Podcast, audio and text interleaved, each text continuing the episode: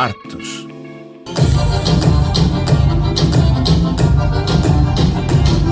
A coreógrafa e performer brasileira Cauã Xereia apresentou o espetáculo Além de Vocês, o que tem para comer hoje, no Festival Excentrique, no Centro de Dança La Briqueterie, em Vitry-sur-Seine, na região de Paris, a 5 e 6 de outubro.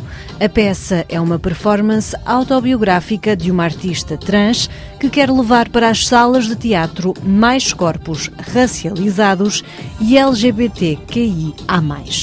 O espetáculo nasceu da chamada gambiarra, ou seja, da falta de apoios institucionais e do desenrasque que é motor de criatividade em comunidades esquecidas pelo poder.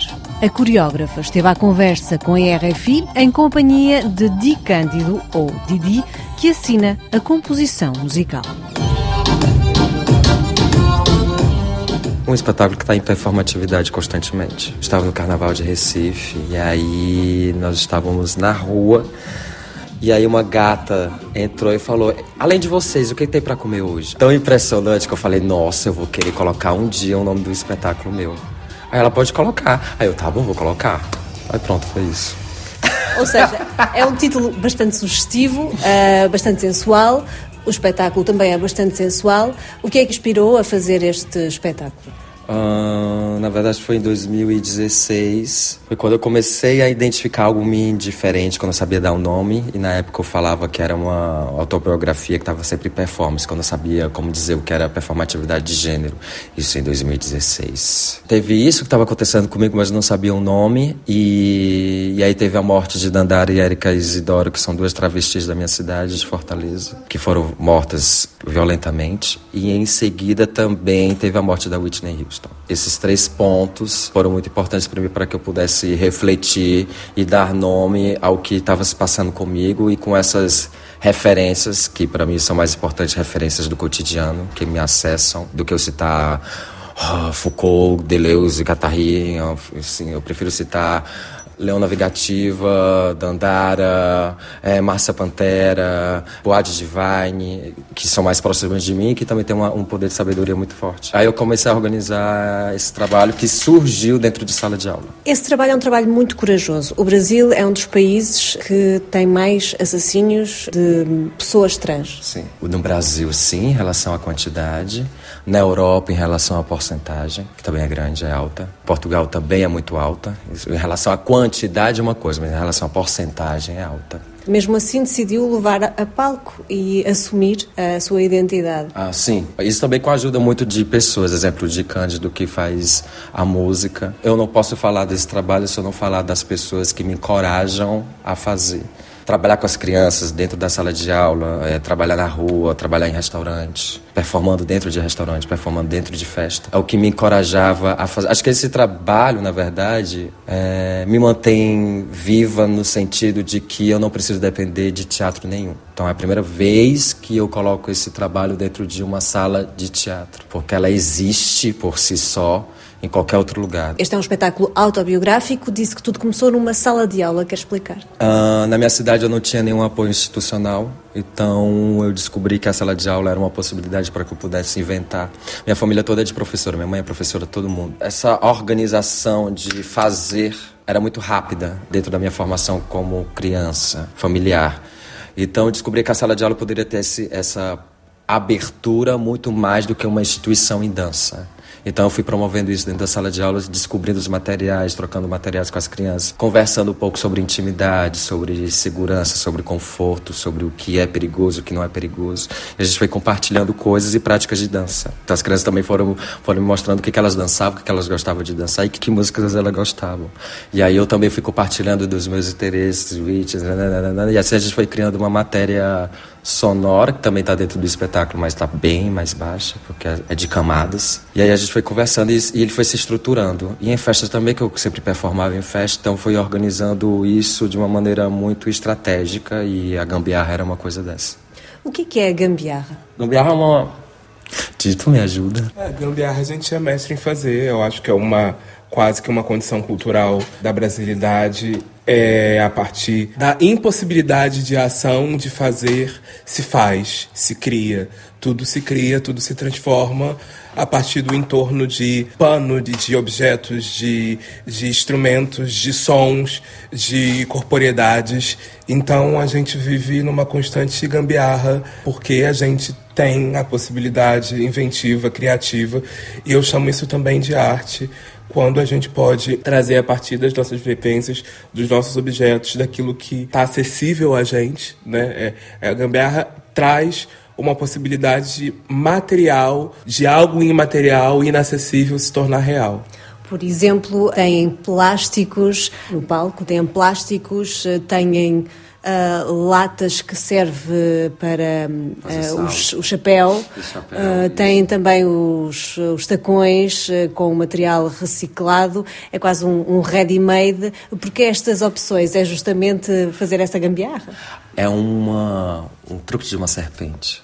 Se o governo nos dá essa possibilidade, acho que a quem mora na periferia ou viver de circunstâncias de periferia, o governo não atende às necessidades básicas de uma, de uma comunidade, então a gente começa a instrumentalizar e criar tecnologia a partir de recursos que são precários, que muita gente pensa que isso não vai dar certo ou que corre um risco de vida mas a gente utiliza esses materiais para que nós possamos fincar o corpo e dizer, eu estou aqui. E eu penso nisso muito também como poética. Então, eu penso dramaturgia como gambiarra porque toda circunstância que, enfim, corpos racializados, negros, é, imigrantes, de imigração regional do Brasil, que vão sempre para os lugares mais pobres, que vão estar sempre em uma região com menos recurso, que não tem instrumentalização, que não tem recurso de ir para a escola, de não tem, enfim, começa a criar estratégias estratégias para que possam viver. Então a gambiarra é mais ou menos isso, é uma estratégia de vida e que para mim gera, pensa, faz muito refletir sobre performatividade de gênero também. Que tem algo de, de político. Você em palco e nesta peça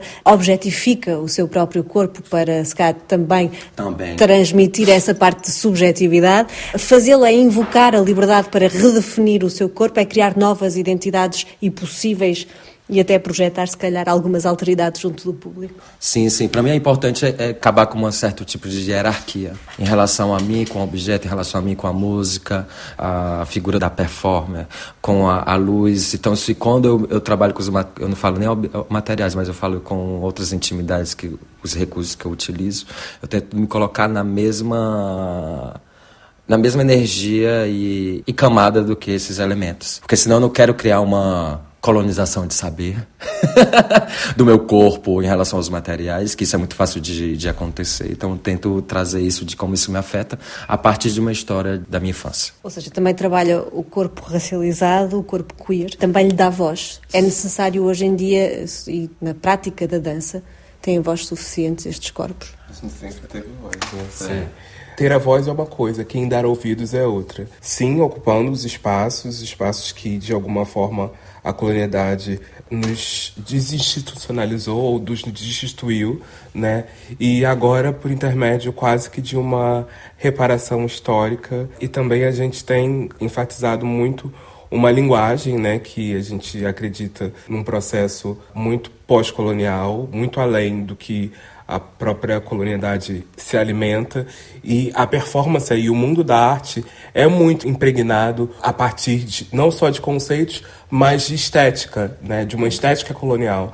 Então a gente vem trazer é, a partir de uma arte e de uma tecnologia ancestral uma outra linguagem, uma outra forma de vivenciar um espetáculo e até definir o que é espetáculo ou não. O que é espetáculo não? Eu não consigo nem fazer distinção do que é espetáculo e vida, que para mim é toda a mesma coisa. E exemplo, e para mim é muito importante, uma coisa que também é muito importante, exemplo, para mim é essencial música. Então acho que música, você dá para sentir a vibe. Quando você entra no lugar, você escuta a música, você sente a vibe. Quando você vai para um país, você escuta a música que gera nesse país, você sente uma vibe. Ou seja, a música também influencia a própria criação. DJ D como é que foi a criação musical? Então, a gente estabeleceu um processo quase que online para organizar esse primeiro contexto inicial, apesar da gente ter trabalhado há muito tempo, desde 2019, é, em Lisboa, quando a gente tinha um projeto onde a Cauã participava diretamente, que a gente estabeleceu o processo de festas e de performance em ocupações de espaço em Lisboa. E a partir desse trânsito nos chegou até aqui, a essa parte desse projeto. A música é um contexto direto das nossas realidades, mas as referências musicais também faz com que a gente trabalhe o ponto do nosso condicionamento de performance e performance de gênero. Então, assim, todas as bases musicais têm um ponto atrelado à performance da forma como a gente se veste, da forma como a gente abana a, a, as nossas rabas, as nossas bundas, da forma como a gente dialoga a partir das nossas referências estéticas e corporais, também de quase que mitos diretos né, que foram impregnados pela cultura pop, como Whitney Houston, Beyoncé, e, e como isso é uma base de influência, especialmente para pessoas LGBTQIA+, negras, uh, num contexto mundial e que se alimenta de cultura pop. Então a gente trouxe essas referências, plus as nossas referências do Brasil, plus as nossas referências dessas gambiarras, dessa forma também que quando se coloca um salto inimaginável, mas quase imaginável, é, por essa gambiarra, a gente também está fazendo referência ao contexto da nossa infância, onde a gente não podia colocar um salto se a gente quisesse colocar, que era discriminada, onde a gente talvez nem tinha acesso a esse salto, esse salto. e a gente se jogava, a gente criava. Então, traz sim um ponto de tanto da sonoridade uh, quanto da performance e da, da vida né, visual, do que se observa, do que se alimenta, a um contexto mesmo de, de infância, de adolescência, de pré-juventude e de vida adulta. Então, assim, é, é, fala assim sobre o nosso trânsito, que não é meu, que não é só de Acauã, mas assim de, de muitas pessoas com que a gente interage. Uh, falou em performance de género. Uh, a Acão expõe-se uh, totalmente no, no, espetáculo. É também um risco, não? Pôr-se ah, nu assim. Eu amo trabalhar com risco, na verdade. Desde pequena, na verdade. Para mim, eu sempre fiquei interessada no risco. Eu era uma criança muito tímida e também muito extrovertida ao mesmo tempo tão mais extrovertida para algumas pessoas. Então, a minha noção de intimidade eu não revelava para qualquer uma. Aí eu comecei a compreender que o risco também estava nisso, de relação da minha intimidade com a minha família. De que forma eu me crio uma intimidade com a minha mãe, com meu pai, com a família, com meus avós. Isso foi variando. Então, eu percebi que o risco também estava aí. Não só no sentido físico de me atrepar numa árvore e ter medo de cair porque eu vou comer uma manga, que também tem esse risco. Tem um risco também de eu sair daqui, eu moro em Saint-Denis, um bairro de periferia, e às vezes ser agredida. Pessoas são agredidas e são dentro de um metrô, dentro de um ônibus, em relação, e, e, às vezes ninguém fala nada porque o risco também não equivale à noção do que vê, mas é uma relação de subjetividade e intimidade. Então nem todo mundo tem acesso aos riscos subjetivos e para mim isso me interessa, de revelar os riscos subjetivos e os riscos literais. E eu penso corpo, performance em relação a isso. E acho que a Bia, que faz a luz, a Bia Kaiser, como a gente é, trabalha com gambiarra também em relação a isso, tem como a gente começa a entender também a luz nesse sentido também, de que abre espaço para refletir sobre isso, de como a manipulação é, se torna um risco e ela ultrapassa o risco e vira uma poética. E de como a poética, que eu fui acostumado a aprender na escola da poética europeia, se torna um risco. então eu acho que essa brincadeira, como faço analogias do Lago do Cisne e do La Premide do Fauna, e tem outras analogias de, do balé, metáforas do balé, e aí eu vou misturando também na minha cabeça com outras coisas que são é, da minha região. Então isso vai, eu vou criando essas, essas desassociações corporais. Ouvimos a Cauã Xereia e Di Cândido a propósito do espetáculo Além de Vocês, o que tem para comer hoje, que foi apresentado a 5 e 6 de outubro no Centro de Dança Contemporânea La Briqueterie, na região de Paris.